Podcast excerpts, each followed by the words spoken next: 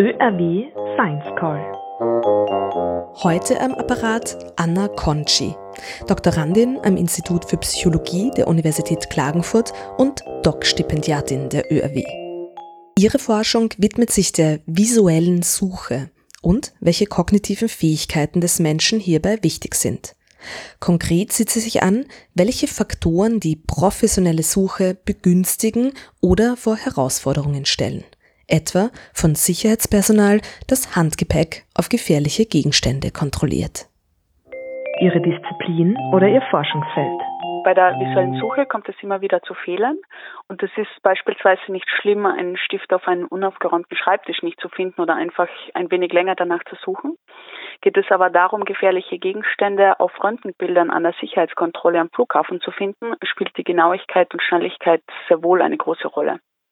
Es ist in der Forschung bereits häufig gezeigt worden, dass ein gefährlicher Gegenstand nicht gefunden wird, sofern bereits einer korrekt identifiziert wurde.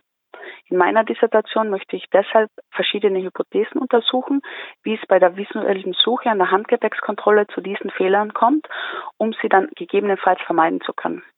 Eines der Experimente soll zunächst untersuchen, ob das Arbeitsgedächtnis und dessen begrenzte Ressourcen einen negativen Einfluss auf die Leistung bei der visuellen Suche haben. In einem weiteren Schritt ist es interessant zu schauen, welchen Einfluss beispielsweise Farbe, Form und Ausrichtung des ersten gefundenen Objekts auf den weiteren Suchverlauf haben.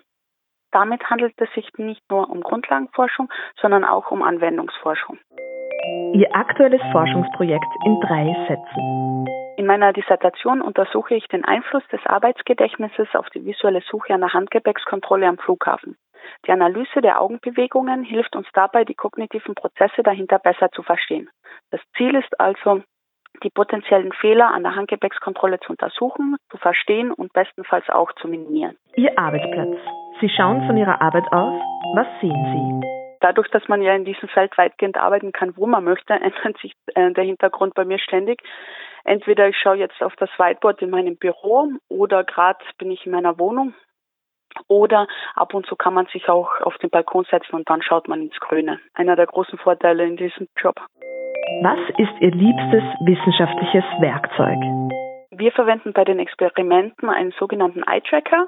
Damit werden die Augenbewegungen aufgezeichnet und können dann anschließend analysiert werden. Und die Auswertung der Fixationen und Sarkaden sowie der Reaktionszeit mache ich dann am liebsten mit dem Statistikprogramm R. Welche Frage taucht am häufigsten auf, wenn Sie über Ihre Forschung sprechen? Wie ich bei meinem Wissen noch immer in ein Flugzeug steigen kann. Eine wichtige Einsicht, die Sie im Zuge Ihrer wissenschaftlichen Arbeit erlangt haben, ist?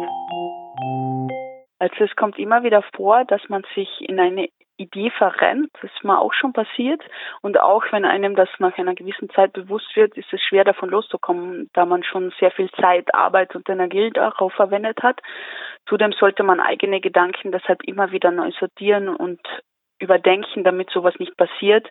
Und ein regelmäßiges Gespräch mit dem Mentor bzw. mit dem Betreuer der Dissertation hilft äh, dabei wirklich sehr. Ja, ich bin total glücklich über das Stipendium, dass ich mich jetzt zwei Jahre lang noch auf diese Forschung konzentrieren kann und dass ich dann, dass die Arbeit durch die Zeit, die ich jetzt aufwenden kann, hoffentlich noch besser und noch ausführlicher wird und dass ich dann am Ende wirklich eine sehr gute Arbeit abgeben kann. ÖRW Science Call